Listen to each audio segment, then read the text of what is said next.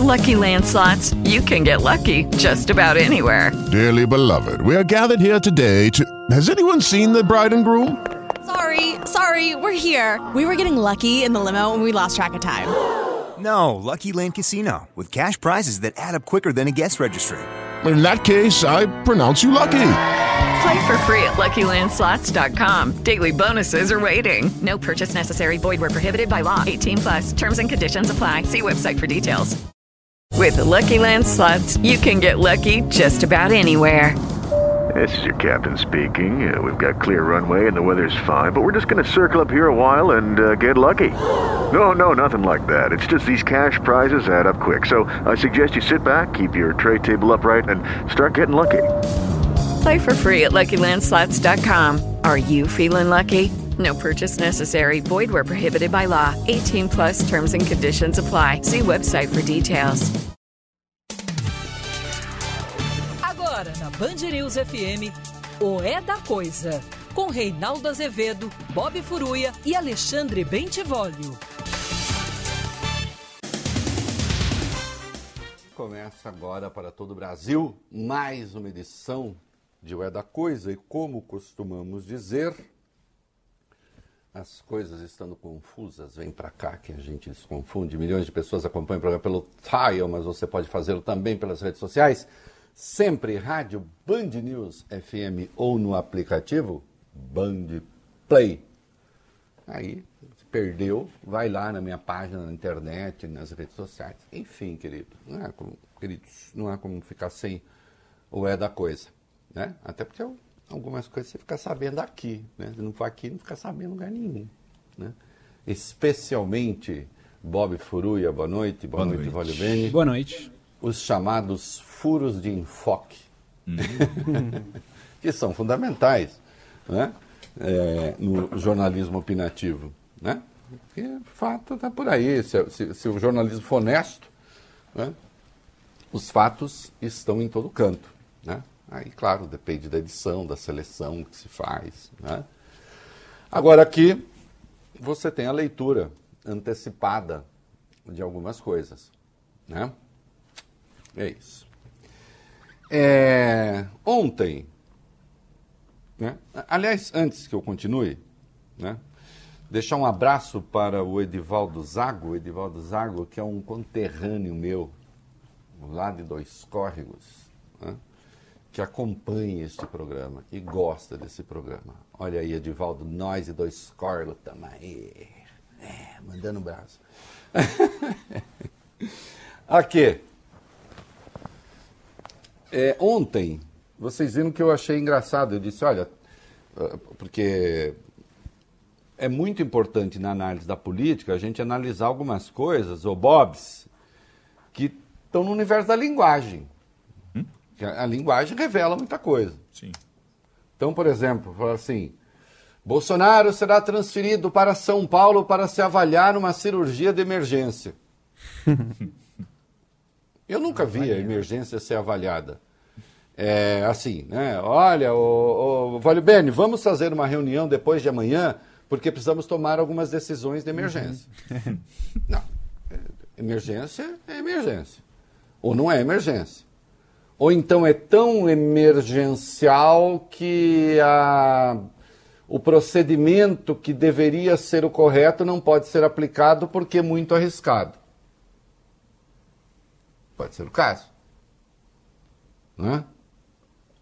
O fato é que o médico do Bolsonaro foi chamado com urgência, e sim a Brasília, chegou lá, achou que as condições do hospital das Forças Armadas não eram adequadas para o atendimento necessário ao presidente e providenciou o seu transporte para o Vila Nova Star, né? um hospital sete estrelas, né? É, e feliz o presidente que pode ter esse tratamento, né? Infelizmente, eh, a esmagadora maioria dos quase 540 mil mortos eh, pela gripezinha eh, não podem ter esse tratamento. E com isso não quero dizer que o presidente não deva ter esse tratamento. Que fique claro. Ele deve ter.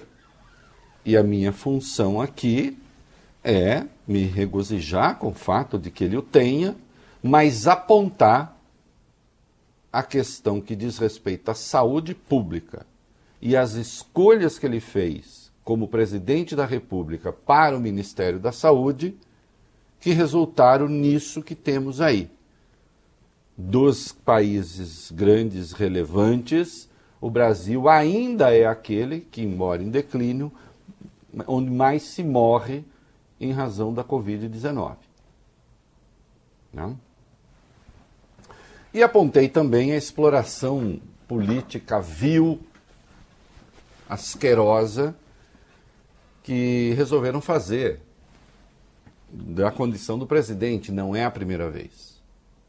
Não é a primeira vez que, como eu citei no meu editorial de ontem, o corpo mórbido do presidente, o corpo doente do presidente, é apresentado ao público. Num jogo e numa dualidade muito interessante a ser apontada. Repare, Vólio bem, que hora o Bolsonaro é apresentado como super-herói, aquele que não é derrubado por nada, aquele que não cai com a gripezinha, aquele que nem mesmo se contamina, aquele que anda de moto, aquele que faz corrida, aquele que faz flexões, embora um pouco capengas ali, né? Eu já vi o Vólio Bene fazer flexões com muito Sim, mais desenvoltura. Eu vi também. É, Passa então, no intervalo. É, é, então, mas ele é o, o, o fortão, aquele que foi atleta. Então, ora nós temos o super-homem, o inquebrantável, o inabalável, ora nós temos a vítima. Né? Que é aquele, então, o guerreiro que está ali caído no navio, porque lutou pelo seu povo até o fim. Isso, é claro, em si parece contraditório, mas é uma construção muito comum. Né? Que está ali, no, de algum modo, no fundo das consciências. O herói que morreu por nós. O profeta que morreu por nós. Aquele que, na sua luta incansável, não pensou em nenhum momento nas próprias questões e foi até o fim. Então, esse negócio que, de um lado, trabalha a figura do herói e, ao mesmo tempo, a da vítima, busca reproduzir a ideia assim do Cordeiro de Deus que tira os pecados do mundo. Né? É um dos aspectos do messianismo político. Né? Eu mandei uma imagem para vocês. É, já está aí? Já. Está aí. Isso daí é o Cristo Morto, de um pintor chamado Mantegna, italiano, século XV. Momento cultural. É... E se vocês olharem bem, né, quem está vendo, é, obviamente há uma tentativa de fazer um paralelo entre o Bolsonaro e aquele Cristo que está ali do Mantenha. Podem ver que é a mesma coisa, é a mesma composição. Quase que a posição das mãos é a mesma. O ângulo é o mesmo. Né? Há uma figura, há figuras pias, é, religiosas ali, devotas de Cristo ao lado do seu corpo, como há ao lado de Bolsonaro, né, um crucifixo bastante visível. É o crucifixo do Dom Fernando José Monteiro Guimarães, um arcebispo do ordinariado, ordinariado militar do Brasil. Nós temos isso. Nós temos um bispo militar. Então ali está a figura da vítima, que depois de muito lutar por nós, né, foi alvo de uma conspiração terrível, segundo o texto que acompanhava, dos esquerdistas que teriam tentado matá-lo. Não, quem, tentou, quem enfiou a faca nele foi o Adélio Bispo de Oliveira, fora de qualquer tramóia política, como está comprovada, comprovado pela investigação da Polícia Federal. Mas o texto que o Bolsonaro veiculou, que a turma dele veiculou, associa ao PSOL, ao PT, e não por acaso Lula derrotaria Bolsonaro em todas as simulações. E está ali Bolsonaro a imitar, a reproduzir a figura do Cristo morto. O Jair Messias como o Messias. Né? E aí os paralelos então ficam. Ah, Reinaldo, mas quem não conhece esse quadro não fez essa associação. Quem disse que precisa conhecer o quadro para fazer a associação? Aliás, o Mantenha só botou o Cristo nessa posição porque sabe que o Cristo nessa posição comove e chama atenção para aquilo que ele foi. E assim, com Bolsonaro se busca a mesma coisa. Então, olha aqui, essa gente é, não bate bem nos pinos. E não bate. Essa gente não tem juízo e não tem nenhum, a começar do próprio presidente, com os discursos que faz. Mas não partam do princípio de que eles não têm método. Voltando àquela brincadeira do Shakespeare, são loucos com método. Não? E não por acaso, hoje, ao longo do dia, as redes sociais, movimentadas pela turma do Bolsonaro, né? é, manteve ali a hashtag quem mandou matar Bolsonaro? Né? É, hashtag quem mandou matar Bolsonaro é, e também Adé, o, o, o, botando, recolocando a figura do Adélio. Né? E segundo uma plataforma aí que mede essas coisas de internet, né, boa parte dos perfis e das contas que reproduziram essa hashtag eram o quê? Robôs. Então nós estamos diante da facada operação número 2, facada ao retorno. Olha aqui, eu não estou dizendo que a situação do presidente não é grave. Até onde sei, tem uma razoável gravidade.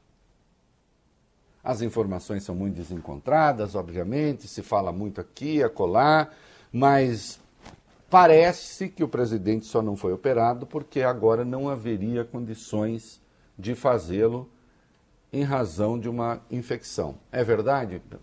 Segundo os médicos, está tudo sob controle um dos filhos, acho que foi o Eduardo, chegou a dizer que o Bolsonaro não sabia se ia poder participar ou não da motocicleta de Manaus. Parece que tem uma motocicleta em Manaus Isso. agora. No, Teria no agora no fim de semana. Teria, né? Isso. Então, aí, não, não se sabe ainda se ele pode participar. Tô achando que não, Bob. É, ah, parece que não. Tô achando que, inclusive, não seria prudente. Talvez aquela do Rio Grande do Sul já não tenha sido prudente. Então aí também, né, não se quer, porque se o Bolsonaro estiver realmente fora, é, se o Bolsonaro não estiver em condições de governar, como vice não está no Brasil, o Arthur Lira, presidente da Câmara, precisaria assumir. Né? Em havendo decisões que são apenas do presidente, se o presidente não está em condições de tomá-la, é preciso que se aplique a Constituição.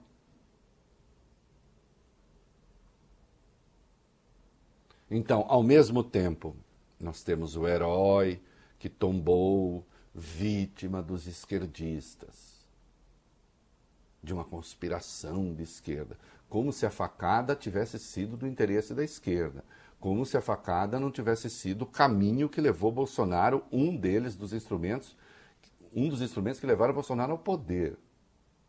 Aí você tem a pobre vítima, né? então o herói, a vítima, né? mas ao mesmo tempo não pode ser tão vítima que esteja fora de qualquer é, capacidade de tomar uma decisão, porque isso implicaria que alguém precisaria sucedê-lo ou, ou, ou te temporariamente na presidência da República. Então você fica com esse esse padrão ambíguo. É?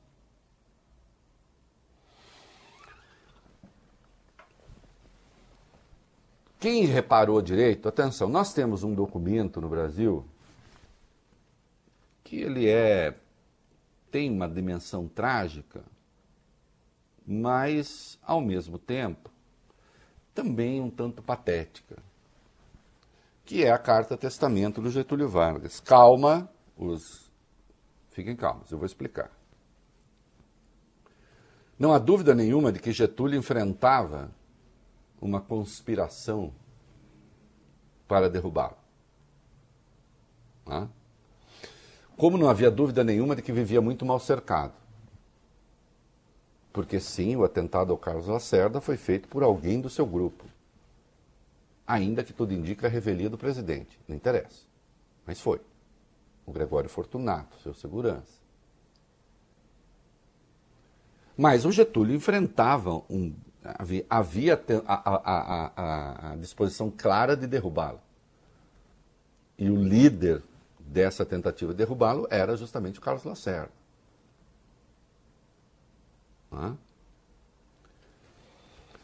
Quando há o atentado, Getúlio percebeu que provavelmente iria cair, então ele se mata e deixa uma carta.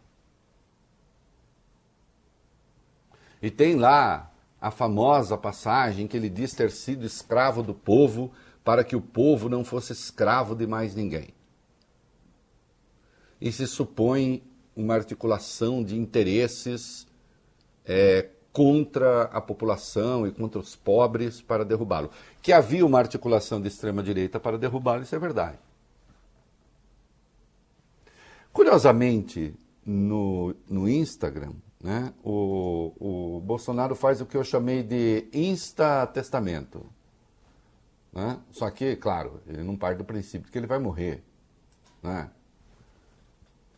Mas lá está escrito: Peço a cada um que está lendo esta mensagem que jamais desista das nossas cores, dos nossos valores. Temos riquezas e um povo maravilhoso que nenhum país do mundo tem. Com honestidade, com honra e com Deus no coração, é possível mudar a realidade do nosso Brasil.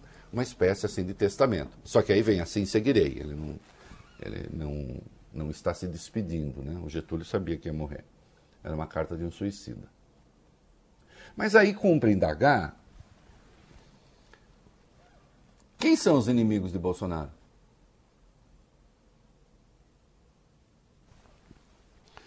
Ele tem maioria na Câmara, ele tem maioria no Senado, ele tem o apoio do empresariado, da quase totalidade. Sim. Ele tem o apoio do mercado financeiro. Tinha o apoio da maioria, pelo menos daqueles que o elegeram, tanto é que foi eleito, a maioria daqueles que votaram, melhor, tanto é que foi eleito. Portanto, não havia conspiração nenhuma contra ele. Como não há.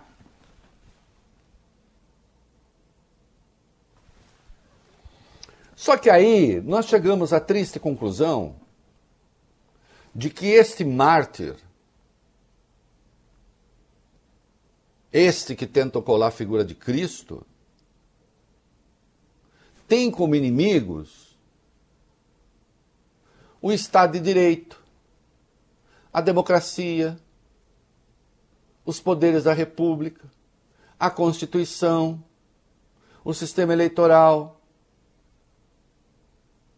as minorias, a diversidade, a liberdade de opinião. Esses são os inimigos de Bolsonaro. Se Bolsonaro fosse um Cristo, ou figura similar, não seria o Cordeiro de Deus. Se Cordeiro fosse, seria de outra coisa.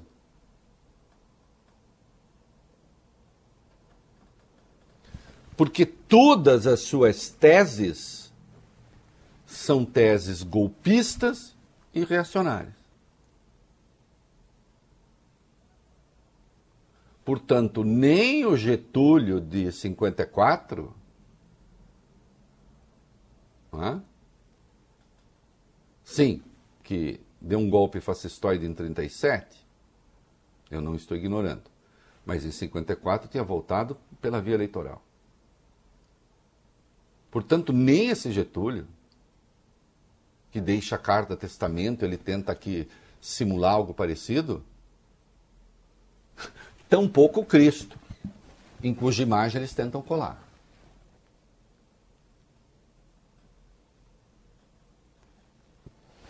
Porque em havendo uma causa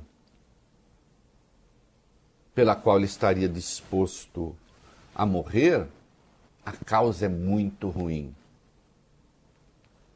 e tem efeitos devastadores no país. Porque, em nome de sua causa, se adotou uma política de saúde, por exemplo, que já matou quase 540 mil pessoas. E é preciso que isso fique claro. E não há como eles tirarem isso da pauta. Tá? E reitero aqui. Sare, presidente, fique bom. Uma torcida pessoal que vem do fundo do meu coração. Uma torcida que vem do fundo da minha consciência, onde residem valores morais e éticos. Os morais que são aqueles pessoais, os éticos que são aqueles relacionais e uma torcida cívica, para que Vossa Excelência pague pelos crimes que cometeu no poder. E não, Vossa Excelência pode ser Jair Messias, mas não é Cristo. Né? Vá ver os valores do Cristo e o Senhor constatará que não coincide com o seu discurso com a sua prática, com os valores que o senhor mobiliza e com seus aliados. É isso aí. Ah, bom, como não nos falta bobagem, aqui vamos a uma soma de equívocos, a uma soma de erros. É, eu não posso entender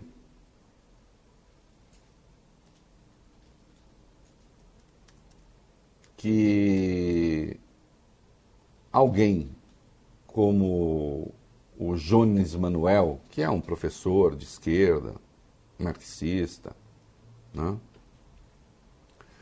eu não posso compreender que alguém diga que já comprou fogos para eventual morte do Bolsonaro.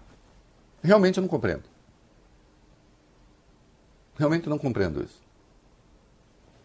Ele fala isso, é, acha um desserviço aqueles, inclusive, que são seus aliados políticos. É de resto uma tolice, viu, Jones Manuel? Porque se você pensar um pouco, presta atenção no que eu vou falar aqui uma das raras chances de o Lula não ser eleito é o Bolsonaro morrer. Eu preciso explicar, eu preciso desenhar ou você chega à conclusão sozinho? Se a sua avaliação foi uma avaliação política, trata-se de um erro crasso. Considerando então que você humanamente não tem restrições a esse pensamento, considerando que você acha que esse é um pensamento ético e moral, ele é um pensamento do ponto de vista político burro. E eu vou lhe explicar por quê. Se você ainda não entendeu. Obviamente, isso dificultaria a desconstrução do governo Bolsonaro, porque para muitos estaria morrendo de fato um mito. Isso abriria a possibilidade de chegar ao poder um general que é muito mais caroável, palatável e articulado do que o próprio presidente. E talvez fosse mais fácil até construir a figura de um general viável eleitoralmente do que do Bolsonaro. Alguém dirá, ah, então é por isso que você torce, Reinaldo, para o Bolsonaro ficar vivo? Não. Eu já disse por quê. Questão eleitoral não entra no meu cálculo. Agora, você é um militante político também. Então, acho ética e moralmente reprovável isso que você diz. Do ponto de vista da sua consciência, ai meu amigo é com você. Torcer pela morte dos outros e acender fogos e soltar fogos. Agora, do ponto de vista político, é burro.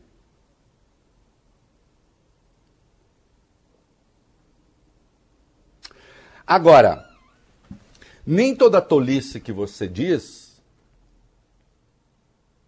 é suficiente para superar a tolice do governo Bolsonaro, claro, e dos seus representantes. Porque aí, essa sua afirmação é, foi parar ali nas páginas do, do, do, do Bolsonaro, colocadas, porque eu estou entendendo, pelo Tércio Arnaud Tomás, né, que é um dos caras uhum. lá do gabinete do é isso. E aí, né, o Tércio primeiro pergunta: quem baralhas é Jones Manuel? Né? Aí o Mário Frias, secretário de Cultura, Mário Frias, secretário de Cultura, respondeu: Realmente eu não sei. Mas se eu soubesse, diria que ele precisa de um bom banho. Considerando que a foto do do Jones não tem cheiro. Considerando que a foto do Jones não indica que ele esteja sujo. Considerando que a foto do, jo do Jones não, é, não traz nenhum elemento objetivo que leve à necessidade de um banho ou, ou a outra consertar. O que o Jones é? O Jones é negro, né? E tem o cabelo meio black, black power, acho que pode ser dito assim, né? É, é, talvez o black power mesmo uhum. fosse até maior, mas não sei. Mas uhum. é. tem cabelo black power. Cabelo de um negro. Parece inescapável concluir que o Mário Frias acha que o Jones Manuel precisa de banho porque o Jones Manuel é negro. Esse é o secretário de Cultura que temos. Eu acho a fala do Jones Manuel uma tolice, acho errada, moral e eticamente errada, politicamente errada. Né? Mas, que se saiba, ele não exerce cargo de confiança, de representação política. Não é o caso do Mário Frias nós temos um secretário de Cultura que acha que um negro que diz algo de que ele não gosta, independentemente da qualidade da coisa dita, precisa tomar um banho.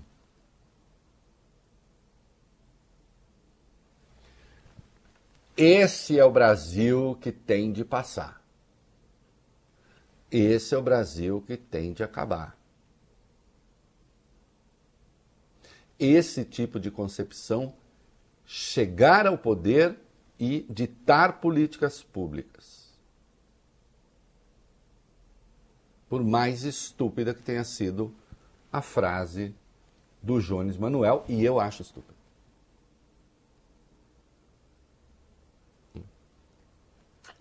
Tá claro? Acho que tá, né? Tudo claríssimo. Ai, ai.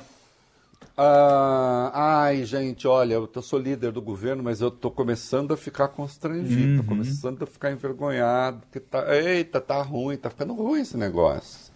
Tá muito ruim, viu? Muito ruim. Tô começando a ficar envergonhado. Acho que eu não quero mais ser líder do governo, não. É, Acho que eu vou tá- ser líder tá da oposição. difícil, né? Em sendo a pessoa que é, como já foi ministro do PT também, pode. Eventualmente pode. Vai lá, Bob Furei. Você tá falando, Reinaldo, do líder do governo no Senado, Fernando Bezerra. Dele mesmo. Dele É mesmo ele. que eu tô falando, Bob Furui. É É, ele. dele próprio. É. Ele disse hoje que ficou constrangido com, com o que tem vindo à tona sobre o que se passava no Ministério da Saúde. Ele afirmou. É, coisa tá feia. Afirmou o seguinte durante a sessão da CPI, o Fernando Bezerra.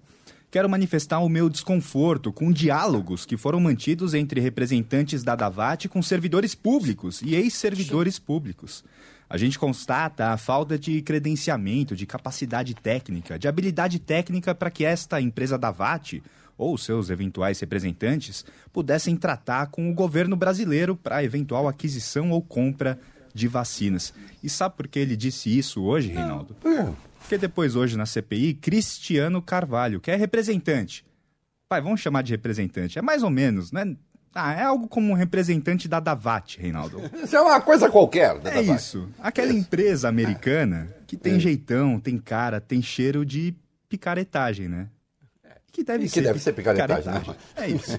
Tem anda como picareta, fala como picareta, cheira como picareta, deve ser picareta. Essa é, essa é- é- é o Miguelim, quando está escondido debaixo do sofá, para pegar o meu pé. Tem rabo de gato. Uhum. Né? E rabo de gato, olha, gato escondido com o rabo de fora é gato. É gato. É, lindo, Miguelim. Ah, Ah. E o Cristiano ele relatou à CPI como foi a negociação por 400 milhões de doses da AstraZeneca sem aval da fabricante, com a cúpula do Ministério da Saúde e a intermediação de militares e uma ONG evangélica. Hum, teve, eh, confirmou algumas coisas ali, né, Bob Furruia? Vai. Hum. É, o Cristiano confirmou. Furruia não, é, o Vai Ben, Vais- Vais Ben. Sim, nessa sessão da comissão, ele confirmou que foi avisado sobre o suposto pedido de propina durante as negociações. O cabo da Polícia Militar de Minas Gerais, Luiz Paulo Dominguete, revelou que o ex-diretor de logística do Ministério da Saúde, Roberto Ferreira Dias, teria cobrado num jantar no dia 25 de fevereiro, aquele um dólar por dose para destravar o negócio com a Davat. Hoje, na CPI, Cristiano Carvalho disse o seguinte. Primeira vez que veio diretamente a mim sobre o nome do Roberto Ferreira Dias envolvido nisso foi, acredito eu, que no dia 12 de março, na minha vinda até Brasília. Estávamos na Sená, que é aquela ONG evangélica, secretária. A ONG evangélica aí, a ONG evangélica do tal Hamilton Ribeiro. Aquele Hamilton Ribeiro que agora está com cólica renal. É, só em agosto. Não, é Hamilton Gomes de Paula. Cólica renal você vai passar em agosto agora. Ah. Hamilton Gomes de Paula é, é Secretaria Nacional de Assuntos Humanitários, a Sená. Essa ONG que participou das conversas, isso que disse o Cristiano Carvalho. A testemunha da CPI também disse que foi procurada e manteve conversas por WhatsApp, ou seja, fora dos processos formais do Ministério com Roberto Dias. E, Reinaldo, segundo o representante, ou pode ser que seja chamado assim, da Davat, eles não chamaram de propina, chamaram de comissionamento, esse nome É Diferente. bonito. Comissionamento, porque você fala isso. propina, você fala propina, mexe ali. Você pode achar que você está. Pode achar que você está falando de gorjeta em algumas línguas, a propina. Verdade. Né? Fala, ah, não, pro- precisa da propina. Ah, é gorjeta. Não, vamos deixar claro que não é gorjeta. Não, Né? Não. É, pro- é comissionamento. é o novo nome. E segundo Cristiano Carvalho, esse comissionamento teria sido pedido pelo grupo do Blanco, em referência a pessoas ligadas ao tenente-coronel Marcelo Blanco. A gente já falou dele aqui, ex-assessor do Ministério da Saúde. Eu falei errado o nome do, do, do reverendo? É, você falou, acho que Ribeiro. Não, não é. Não. Não. Hamilton Gomes É, é de. Hamilton Gomes, Gomes de de Paula. Paula. Gomes de Paula. Não, não é Hamilton Ribeiro. Hamilton Gomes de Paula, pelo amor de Deus. O Roberto Dias parece que era uma pessoa insistente, que gostava de, de, de negociar. Né? É, vai, vai. Hello, it is Ryan, and I was on a flight the other day playing one of my favorite social spin slot games on chumbacasino.com. I looked over the person sitting next to me, and you know what they were doing? They were also playing Chumba Casino. Coincidence? I think not. Everybody's loving having fun with it. Chumba Casino is home to hundreds of casino style games that you can play for free anytime, anywhere, even at 30,000 feet. So sign up now at chumbacasino.com to claim your free welcome bonus. That's chumbacasino.com and live the Chumba life. No purchase necessary. Group. Void prohibited by law. See terms and conditions. 18 plus. Okay, round two. Name something that's not boring. A laundry? Ooh, a book club. Computer solitaire, huh? Ah, oh, sorry. We were looking for Chumba Casino. That's right. ChumbaCasino.com has over 100 casino style games. Join today and play for free for your chance to redeem some serious prizes. ChumbaCasino.com. No purchase necessary. Void were prohibited by law. 18 plus terms and conditions apply. See website for details. Como a Ale trouxe agora, eles se falavam por WhatsApp, né? O Roberto Dias, ex-diretor do Ministério da Saúde, e o Cristiano Carvalho. E aí, o Cristiano deu como exemplo o dia 3 de fevereiro deste ano. O Roberto Dias mandou para ele uma mensagem, Reinaldo, às 7 da noite. Aí ele não teve resposta. Aí ele ligou às 7h40. Não teve resposta. Aí tentou de novo, 7h41. Não teve resposta. Aí ele mandou uma outra mensagem.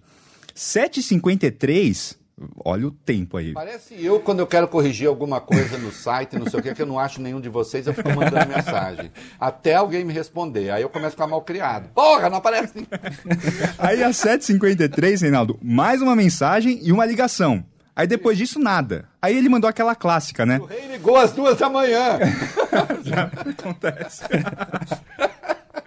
Porra, não dorme, filho. É. Aí o Roberto Dias mandou aquela clássica, né? Quando puder, me liga. Oh, é triste sumido. essa, né? essa, é, essa, essa é triste. Ô, oh, sumido! Ai.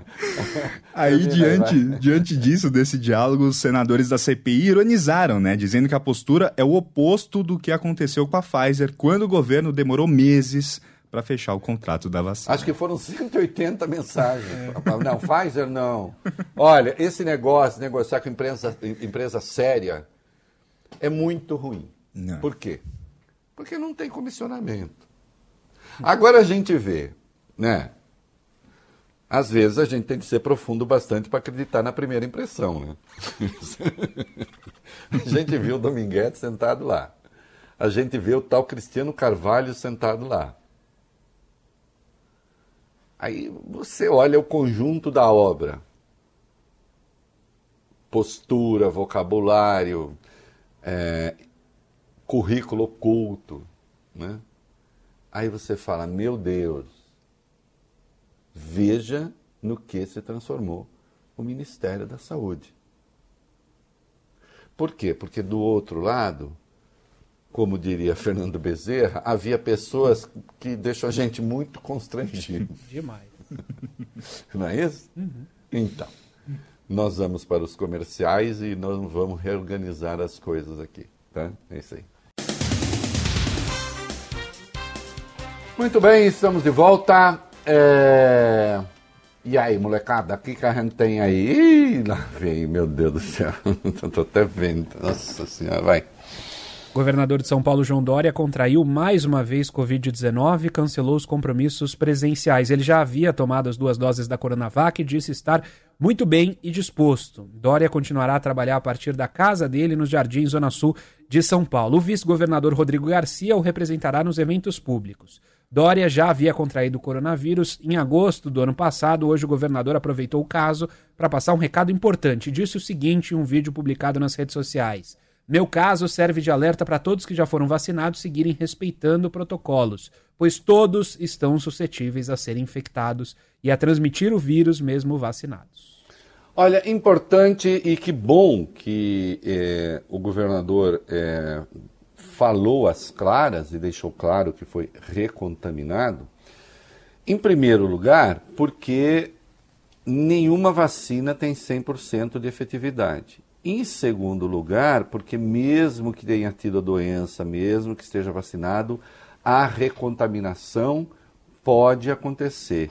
Em terceiro lugar, porque mesmo pessoas vacinadas podem sim contaminar outras pessoas. Mais ainda, importante que o governador tenha revelado, poderia dar um jeito de omitir, né? Porque é claro que isso cria alguma suspeição, isso vai ser explorado. Está vendo essa Coronavac, não é de nada. Não caiam nessa conversa.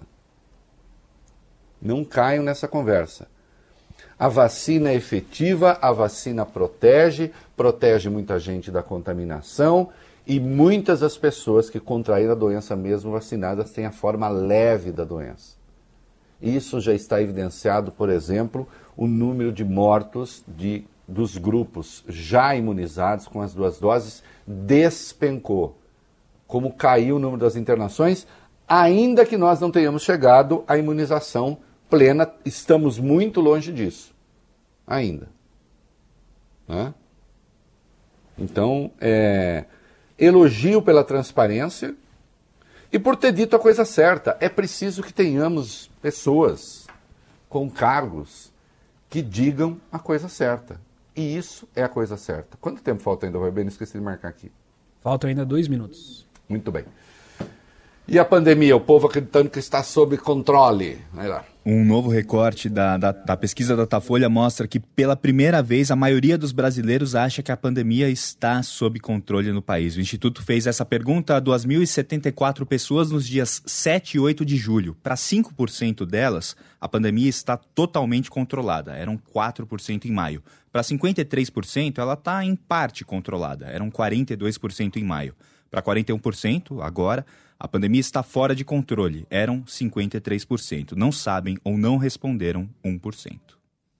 Olha aqui, é... ainda que haja um número grande né, de pessoas que acham que a pandemia está fora do controle, 41%, quer, quer saber? Acho isso prudente. Acho isso prudente. Não é para se descuidar. Não é para sair daí, oba, tal. Aliás, a Holanda fez um festival lá que disse ter seguido todos os protocolos, né? E sabe o que resultou do festival? Mil contaminados. O vírus tem essa mania. Né? Ele está numa pessoa, vai bem. Aí a pessoa dá aquela faladinha bem perto assim, joga aquele perdigotozinho, aquele, aquele vaporzinho, uhum. e ele vai junto. E entra mesmo, Bob. Né? Não quer saber. Você, ah, não, tô aqui, já que eu tô aqui, vamos lá. Né? E olha aí, olha aí uma notícia ruim, vai.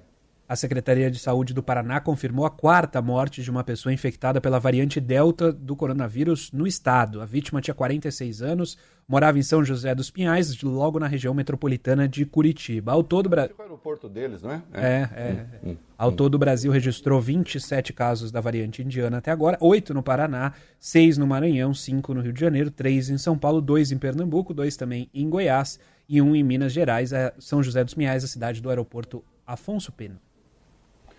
É, oito no Paraná e a quarta morte no Paraná? Isso. É isso? Uhum. Isso.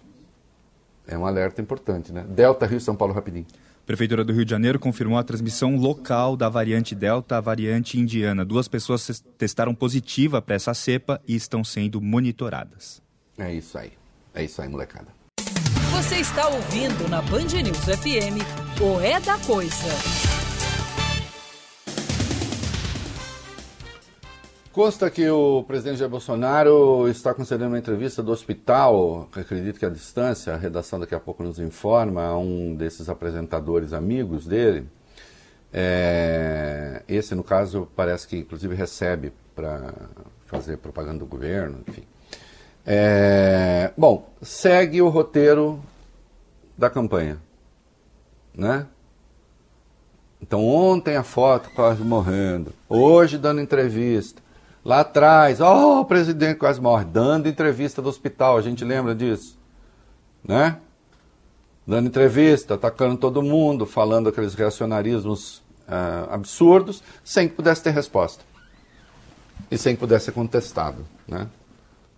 Porque também quem entrevistava não ia para contestar. Segue o mesmíssimo padrão. Vai dar certo? Não sei. Como candidato, não havia 540 mil mortos como decorrência de uma escolha dele. Agora há, né? Entre outras coisas.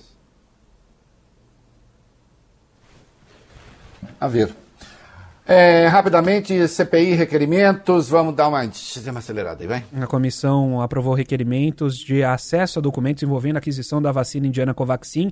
Envolvem Polícia Federal, Ministério da Saúde, Receita Federal, Casa Civil e Exército.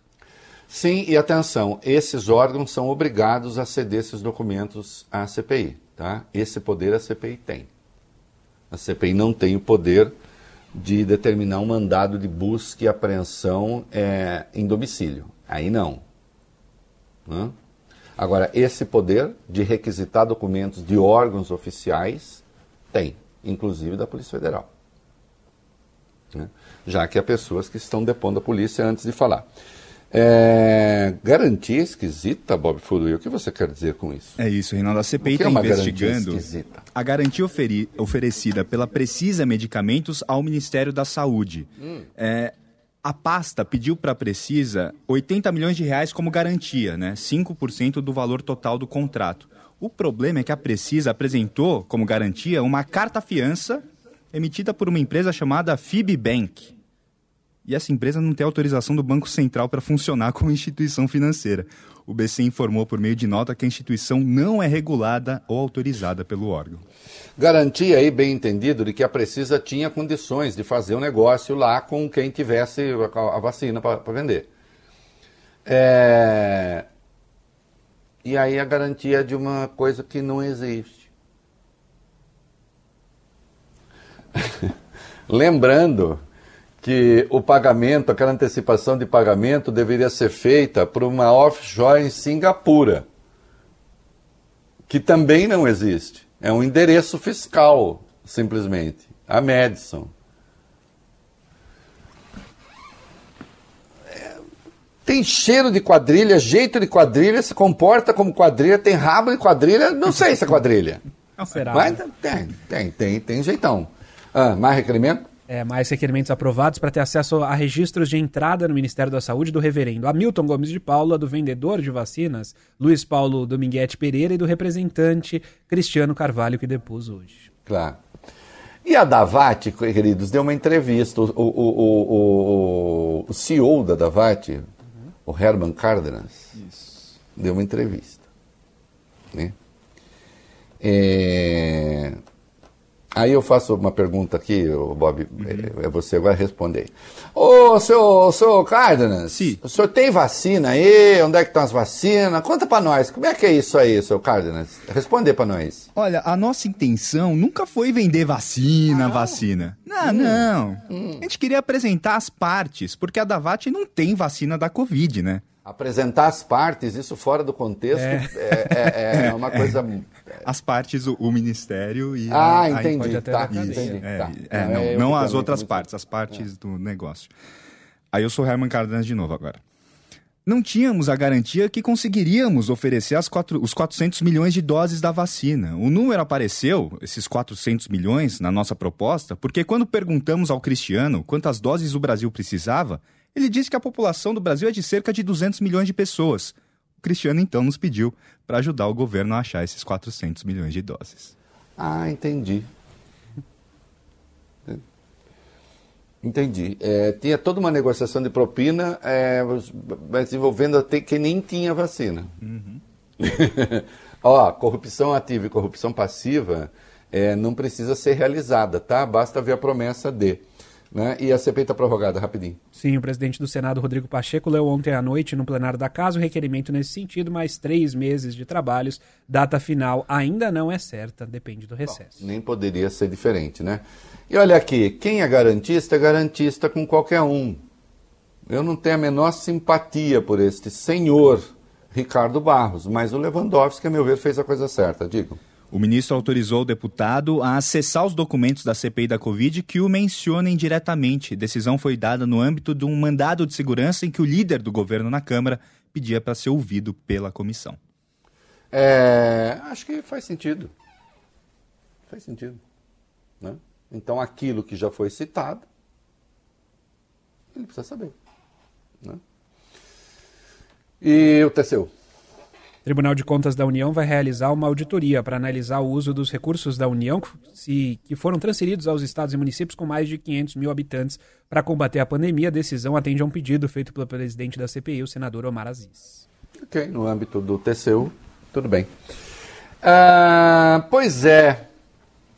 Não é que o fatal acontece? Que coisa, hein? Que coisa.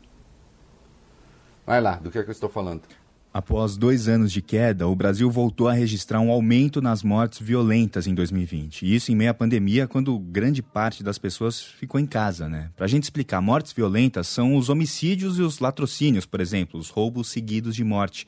Ficam fora dessa conta mortes por acidentes de carro, ou por doenças, ou por causas naturais. Foram 50.033 mortes violentas em 2020, um aumento de 5% em relação a 2019. O Ceará teve o maior aumento de mortes de um ano para outro, 76%.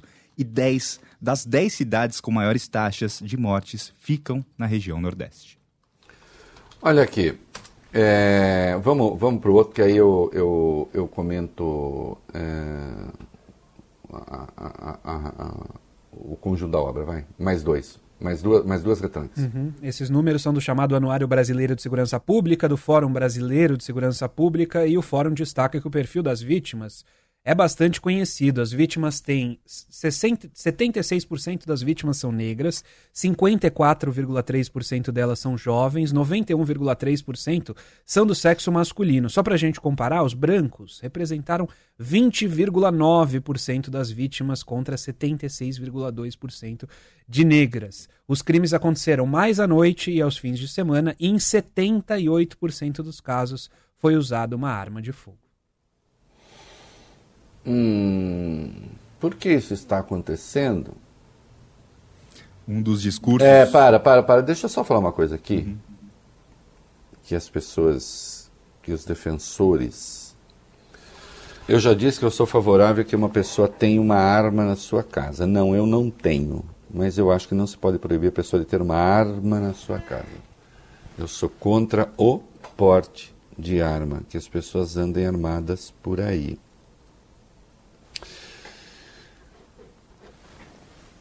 Os Estados Unidos têm o mesmo IDH da Europa desenvolvida, praticamente. Enquanto na Europa desenvolvida você tem 0,7, 0,8 morto, homicídio, por 100 mil habitantes, nos Estados Unidos você tem 5,4. No Brasil, beiros 30. Porque aí, além da questão de circulação de arma, você tem a pobreza e o crime organizado, que obviamente contribuem para isso.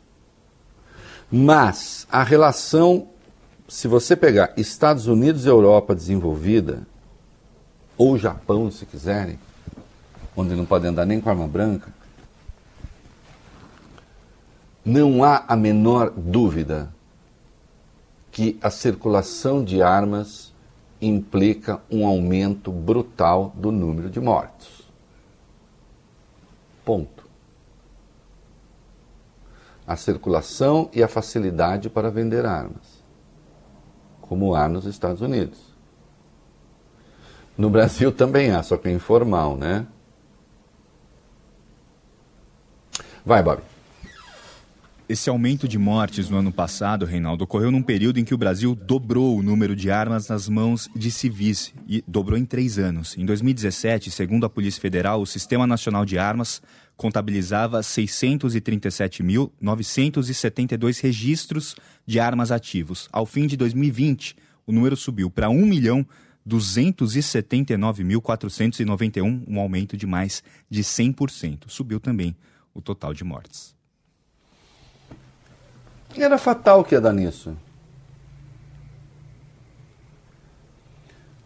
Atenção, todos os estudos consistentes apontam uma relação direta entre a circulação de armas e o número de homicídios. Todos, todos, rigorosamente todos. E aqueles que negam costumam ser estudos absolutamente picaretas, financiados inclusive pela indústria armamentista.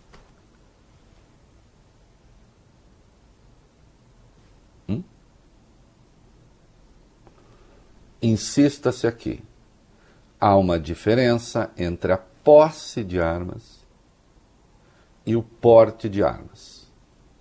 O que os sucessivos decretos do Bolsonaro fizeram foi facilitar, foi, sim, a posse, sem dúvida nenhuma, mas também o porte. Né? E estimulou a população a se armar. E se você estimula a população a se armar, resultado é que você vai ter mais mortes. E olhem que nós estamos falando de um período aí bastante atípico, né? As coisas podem piorar. E claro, a polícia também matou mais. Vai lá.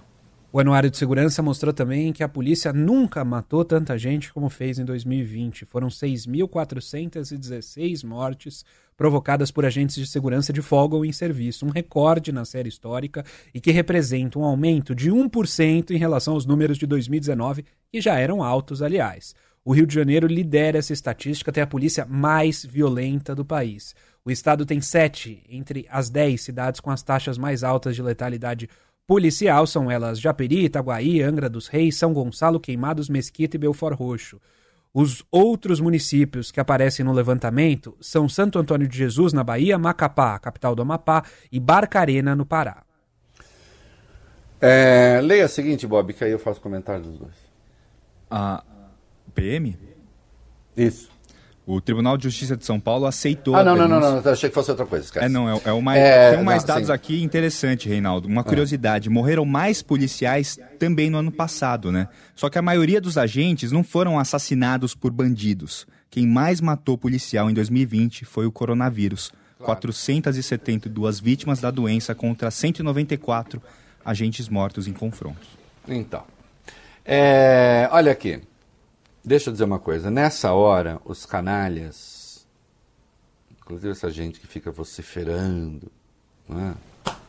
muitas vezes em veículos de comunicação, acham que quando se aponta isso, quer que a polícia trate bandido com pão de ló, quer que a polícia trate bandido com bombom, quer não sei o que. Não.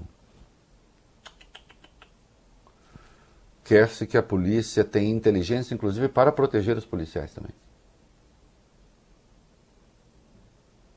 O negócio é o seguinte: se violência policial resolvesse crime, ou combatesse o crime, ou debelasse o crime, né? os países em que a criminalidade hoje é muito pequena seriam aqueles em que as polícias são mais, são, são, são mais violentas. Mas é rigorosamente o contrário. Você tem rigorosamente o contrário. Os países em que a polícia é mais violenta são os países que têm uma criminalidade também mais violenta. Essas duas coisas se alimentam. Esse é um dado da realidade, não é uma questão de gosto, não é uma questão de opinião, não é uma questão de ideologia.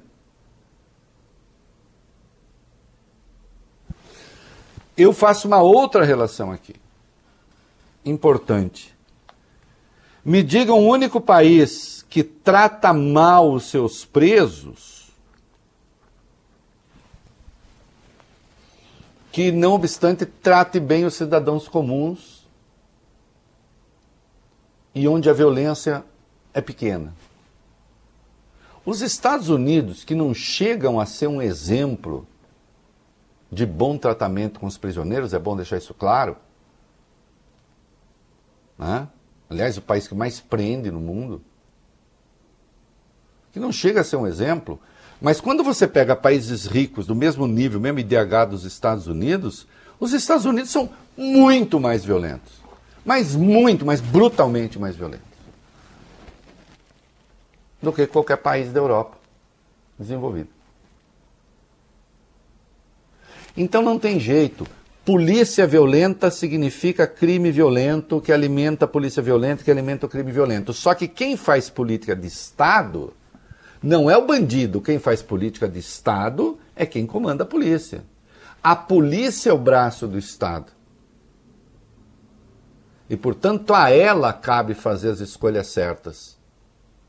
Porque, ao fazê-las, estará protegendo também os policiais. Essa é a questão relevante. É isso aí. Você está ouvindo na Band News FM o É da Coisa. É, muito bem, o que a gente tem aí? Vai lá. O governo enviou hoje ao Congresso um projeto que flexibiliza o orçamento e abre caminho para a criação de um novo programa social. O plano do presidente Bolsonaro é ampliar e reformular o Bolsa Família, que inclusive pode mudar de nome. Como você disse aqui ontem, Reinaldo, a equipe do ministro Paulo Guedes quer usar a cobrança de imposto sobre dividendos para bancar esse novo programa. A ideia é elevar o benefício médio por família dos atuais 190 reais mensais para algo próximo de 270 reais. O número de beneficiários também deve aumentar, passando de 14 milhões e 700 mil famílias para aproximadamente 17 milhões de famílias. O, nesse particular aí, é, o que o governo está fazendo, porque vai acabar diminuindo o imposto das empresas, na verdade o governo mirou na chamada pejotização. É curioso, né? Porque ao mesmo tempo que se estimula a chamada pejotização, que também diminui o custo das empresas, porque não são só ah, não, quem recebe como PJ paga menos imposto. Mas também a empresa paga menos imposto. Porque os impostos sobre a folha continuam. Se funcionários fossem. Né? Mas aí o governo mirou nessa fatia da classe média, né? É, inclusive mirou em boa parte do seu eleitorado. Né? Vai, ter, vai ter muita gente falando, puxa vida, estou me sentindo traída. Né? Porque da forma como o governo vai fazer com o imposto sobre a, a, a, os PJs, né? que é a distribuição de, de dividendos, não será mais vantagem manter essa relação com as empresas. Vai ter muita gente querendo registro. E as empresas não vão querer, que elas também pagam mais. Hã? Mas aí o Guedes mirou numa fatia, que ele disse que são os milionários, não são, que quem é milionário mesmo dá um jeito, para arcar com o custo do Bolsa Família. Hum? Que fique claro. Hum, o que mais? O Congresso Nacional aprovou agora há pouco, Reinaldo, a LDO, o projeto que traz as diretrizes orçamentárias para o ano que vem. Texto do deputado Juscelino Filho, do DEM do Maranhão. Proposta aprovada inclui a previsão das chamadas emendas do relator, que é a base do orçamento secreto que a gente chama aqui de Bolsolão. Ei, emendas do relator. Essa emenda do relator é uma beleza, né? É... E eu não contei o tempo. Quanto tempo falta? Falta um minuto. Um minuto. É... Financiamento eleitoral. O texto do deputado Luiz Juscelino Filho também mudou regras para o financiamento público de campanhas. O novo cálculo mais que dobra a verba do fundo eleitoral em 2020 foi de 2 bilhões de reais. Em 2022, pelo texto, o fundo deve ser de 5 bilhões e 700 milhões de reais. Olha, vai começar aquela gritaria infernal que me dá uma preguiça, porque assim, sabe quando 5 bilhões financia toda a campanha eleitoral? Nem aqui, nem na China, em lugar nenhum. Na China não, porque as coisas são diferentes. É, só tem um partido. Né? Lá mesmo. É, não se financia nada, isso é mentira. É muito mais do que isso. Mas aí vão começar a gritar. É óbvio que a única coisa que faz sentido é a volta do financiamento privado de campanha com regras. O financiamento privado de campanha não precisa ser safadeza. Em todo o mundo democrático, as empresas financiam campanhas, inclusive nos Estados Unidos, só que a doação não é feita diretamente aos partidos, se doa um comitê que doa aos partidos. Né? Isso aqui você põe um peso no orçamento que de resto não consegue dar conta do custo e o que você tem mesmo é caixa 2 aí para valer. Tão sofisticado que ninguém pega. É isso. Pronto, falei. É, eu insisto que tem muita gente aplaudindo. Ah, finalmente uma reforma. Eu estou achando que a reforma vai ainda não está resolvida. Vamos para o item 28 aí, né? Porque o, o, o, o Guedes. Não, vamos diminuir o imposto de renda das empresas. Só que alguns setores de cara vão começar a ter problemas e já estão reclamando. Vai, vamos lá. Esses setores reclamando, Reinaldo, por exemplo, da in indústria química, termoelétrica, de medicamentos e de embarcações. Sindicatos e associações reagiram ao texto e estão dizendo que a mudança chegará no consumidor final, ou seja, os produtos vão ficar mais caros. Uma das entidades que disse isso é o Sindus Pharma, Sindicato da Indústria de Produtos Farmacêuticos. O presidente da Abiquim, do setor químico, o Ciro Marino, ele afirmou que o fim dos subsídios pode contaminar outras cadeias e deixar o cenário brasileiro ainda mais fraco frente a competidores internacionais. É, eu só acho que, para variar, é, o Paulo Guedes fez escolhas sem conversar né, com os setores. Nunca foi fácil fazer reforma tributária, justamente porque as coisas estão muito imbricadas. Então é preciso fazer com calma em etapas. Sei. Tá achando que vai dar certo? Vai em frente, Valentão. Manda bala. É isso aí, Valibene. É... No minuto e meio mais bem empregado do rádio brasileiro, como está aí pertinho, 29, rapidinho. Ah, quem mais deve sofrer com essa reforma do imposto de renda sobre a qual você falava há pouco é a classe média. A afirmação do secretário da Receita, Everardo Maciel, conversou com o jornal Globo. Segundo ele, a proposta do deputado Celso Sabino vai tirar 10 bilhões de reais por ano da classe C. Pode contar a conta rapidinho aí, como é isso que vai acontecer? Hoje todo mundo pode fazer a chamada declaração simplificada do imposto de renda, só que ela é mais vantajosa para quem ganha até R$ 83.777 por ano.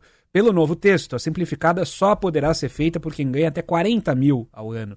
Ou seja, essa faixa entre 40 e 83 mil vai começar a pagar mais imposto para o governo e, pelos cálculos do ex-secretário, a classe C vai pagar 10 bilhões a mais para a Receita.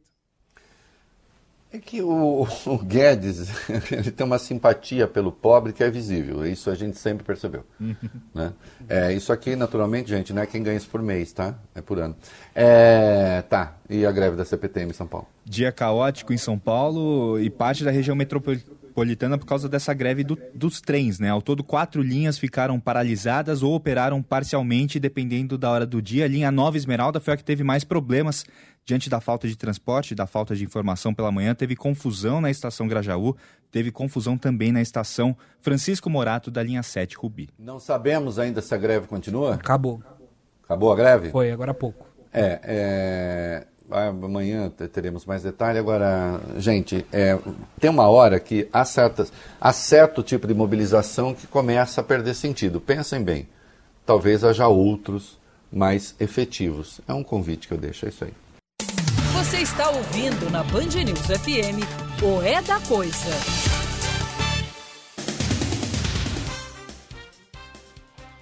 E o Legião Urbana perguntou certa feita, né? Já falamos uma vez essa música, que país é este? Até fazendo paródia de um outro político, né? Aí dá, começa dando um pau no Senado. O Senado hoje, via CPI, faz um bom trabalho. De qualquer modo, nós perguntamos: que país é este? Tchau, até amanhã.